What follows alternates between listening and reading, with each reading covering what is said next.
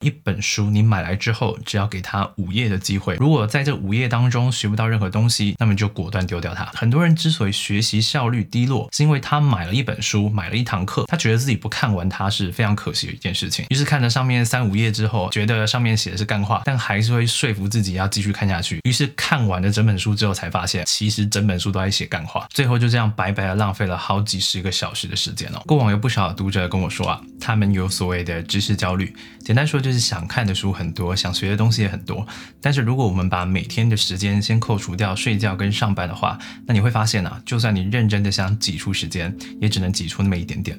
那么假设又听过朋友跟你分享过一种说法，说什么如果想要学成一个技能啊，你必须要在这个技能上投注一万小时的学习才有可能。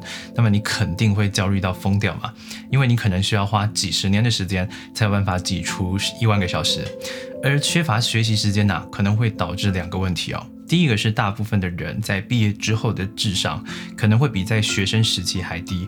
第二个是啊，大部分的人在毕业之后找到的第一份工作那一年的生活，跟他接下来几十年的生活基本上可能差不了多少。简单说就是啊，大部分的人很可能已经在过一个看得到终点的人生了。我们先讲第一个问题哦。为什么大部分的人在毕业之后的智商可能会比在学生时期还低？原因很简单嘛。假设你的工作是属于非创意类型的，也就是工作内容一直大量的重复某一种行为，那么基本上你在工作上能学到的东西其实是非常有限的。再来啊。因为学生每天要面对的知识量实际上是非常巨大的哦。假设你跟我一样，小时候不学好，一天在学校六个小时的时间，可能醒来的时间不过那么一小时哦。不过这还是比毕业之后来的好很多，因为最起码每天还会被迫播出一个小时的时间固定学习嘛。重点是啊。知识会随着时间的递进而被遗忘，所以在没有持续输入新知的情况之下，你还一直不断的遗忘，那么智商比学生时期低落就是必然的结果啊。接着是第二个问题哦，为什么大部分的人在毕业之后啊，其实都已经在过看得到终点的人生了？我之前写过一篇文章，学习的本质就是一次又一次的赌博，在这篇文章当中有提到，为什么我见过的每个客户，如果他的身份是老板或主管的话。基本上没有一个是不爱学习的，因为我们很难预料会不会哪天我们现在觉得没有用的知识，刚好某一天能够跟商业风口对接，让我们有机会发家致富。所以每次的学习啊，其实就是在赌一次改变自己不满意的现况的机会。这也就意意味着啊，当你出社会之后，大半的时间如果都被那些仅仅需要借助潜意识就能够完成的工作给绑架住了，那么你的人生也很难再有什么突破性的发展了。简单说啊，一个人的。价值来自于存储知识的总和。我相信听到这里啊，平常有知识焦虑的读者们可能又会感到更焦虑，对不对？因为大家可能都知道啊，学习的重要性。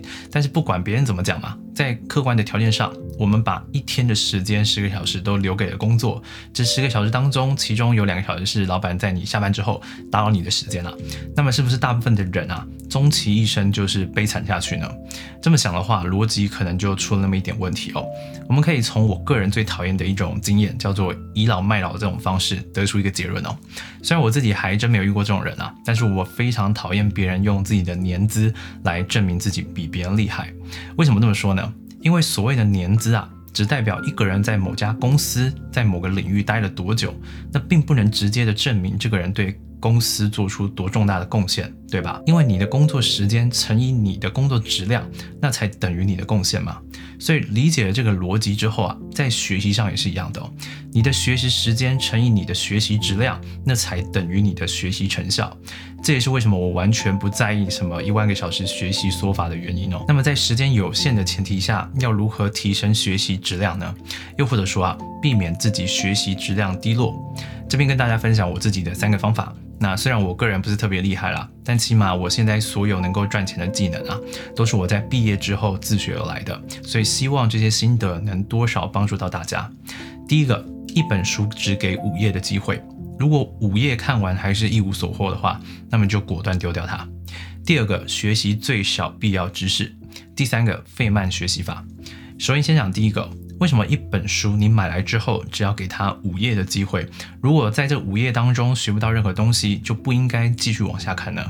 当然，这边要先讲啊，这是毕业之后的自主学习才能这么做。如果你还是学生或者老师的话，你这么做的话，可能会这个葬送你的职业生涯哦。这边简单举一个例子哦，我之前问我一个朋友说啊，你跟你男朋友交往十年是什么感觉？因为我一直觉得他们处于那种貌合神离的的样子哦。于是他跟我说没什么感觉。而之所以不分手的原因，是因为三个字：习惯了。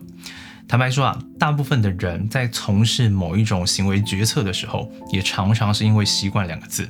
而人们之所以不愿意打破这个习惯，其实仅仅是因为背后的沉没成本太高了。什么是沉没成本啊？就是你过去支付的一切成本，我们叫沉没成本。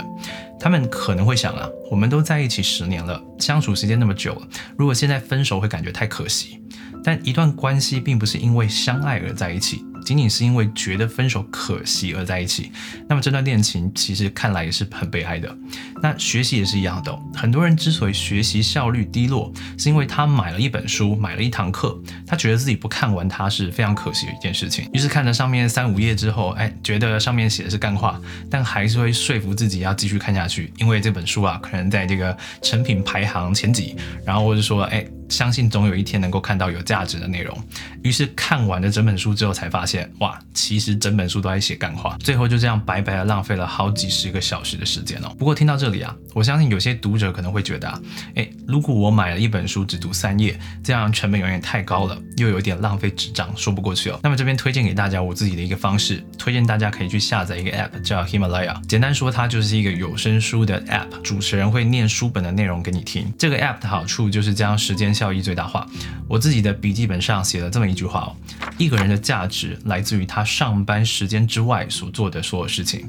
每个人每天上班的时间基本差不多，所以一个人究竟是否优秀，通常是来自于日常的小动作。而这个 app 可以成为你比别人优秀的其中一个小动作。我举例来说，我常常觉得自己在搭车啊，在走路、健身或是吃饭的时候特别浪费时间，因为在那个处境下，我的脑袋是处于放空的状态。所以我之前会尝试在这些时间里面拿书来看，但是坦白说，边走边看书，我自己尝试下来是觉得挺危险的。那在车上看书，我自己又容易头。晕，所以当我使用这个 app 之后，真的觉得还不错，可以让这些琐碎的放空时间产生价值，手脚可以继续做事，脑袋也可以一边学习哦。当然啦，过去很多读者会一直私信我说啊，平常都读什么书啊？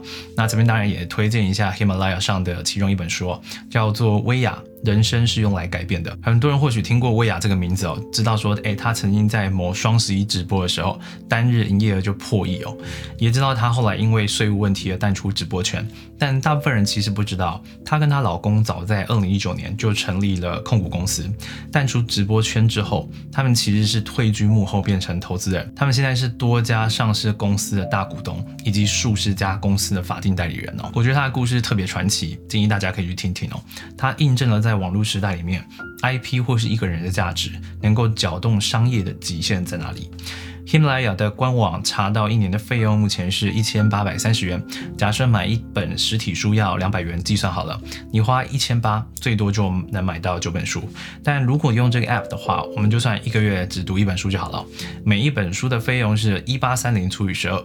也就是只要一百五十二元就可以买一本书了，而且 Himalaya 上有十多万中文的有声书，就算你打开了听了一本，发现觉得不合适，也可以像我一样就马上更换一本，也不用担心会浪费纸张哦。如果大家有兴趣的话，那么这边有一个小回馈要提供给读者，大家可以点击我贴文或是评论区的链接，注册就可以领取免费试用十四天，用不习惯没有关系啊，反正随时可以免费取消，不会收取额外的任何费用。如果不用我的链接下载的话，就只会有七天的免费试用而已哦，所以喜欢学习的朋友可以好好的把握这次的福利。那么我们接着讲第二个提升学习效率的方法，叫做学习最小必要知识。不知道大家身边有没有一些朋友啊，就是他可能跟你说他之前学过钢琴五年十年，但是你如果现在要他弹一首歌，他可能一首都弹不出来，又或者他只会弹某某几首歌。这是因为大部分的人在学音乐的时候，都只有学某首歌曲的弹奏流程，也就是如何照着谱上的一字一句弹奏出这首歌，而不去研究让这首歌听起来舒服的原因是什么，也就是我们讲的乐理。如果你不是学音乐的，可能不理解什么是乐理哦，那没关系，我这边再举另外一个例子哦，数学。一个人从不懂数学到能够解答生活当中大部分常见的数学问题，其实无非就是指把那个九九乘法表给背好就行了，还有学习加减乘除的逻辑。而大部分的进阶问题，可能也都是奠基于加减乘除或是九九乘法的概念下去延伸的。这就是数学的最小必要知识。如果你想学摄影，你要学的不是某支影片的转场该怎么做到，而是先去学如何设定 ISO 啊、光圈啊、快门速度啊，因为你此后会用到的所有拍摄技巧都跟这几个最基本的参数设定是有关系的。这就是摄影当中的最小必要知识。最后一个是费曼学习法，简单说啊。我们要如何验证自己是否真的学懂了一件事情？你要有本事能教懂一个小孩子。事实上啊，我过往的内容有谈及非常多复杂的理论跟概念，但大部分的人都还是能够听得懂，其实就是练习费曼学习法的结果。例如，我之前写过一篇文章，为什么一间公司要创三个品牌卖同个商品？文章当中提到价格歧视、参考点依赖，这当中包含了行销学、商学跟心理学知识。但我相信大部分的人都能够看得懂这篇文章，因为我在文中举了非常多浅显易懂的生活例子。这依然是费曼学习法的练习结果。而之所以这个方法有效呢，我们借用美国心理学家 Steven Pink 在《The Sense of Style》写作风格的意识书本当中的论述。沟通啊，是在把网状的思考构建成树状的字串，最后以线性的方式表达出来。所以每次的发语啊，其实都是在重构自己脑袋中的逻辑。如果你没有办法构建成一个完整的字句的话，并套用到现实生活当中，那么说明你的学习可能是囫囵吞枣。所以建议大家在学习到某一个段落的时候，试着想象一下：假设有一天你必须教会一个国小生，你学习到的东西究竟是什么？你有没有办法教得会他？如果没有办法的话，说明你的学习可能不够透彻。这些知识虽然存在脑海当中，但是没有妥善的整合，所以未来遇到问题的时候，很可能就派不上用场了。我是吴金凯，感谢你又看到了最后。大家不要忘记到贴文或是评论区的连接，领取那个 Himalaya 的十四天免费试听机会哦。希望利用零碎时间的听书，能改善你的知识焦虑。如果觉得内容对你有帮助的话，欢迎分享给你需要的朋友，或是留言鼓励我，这对我来说会有很大的帮助。也希望这个影片能够帮助到大家。那么我们下次见，拜拜。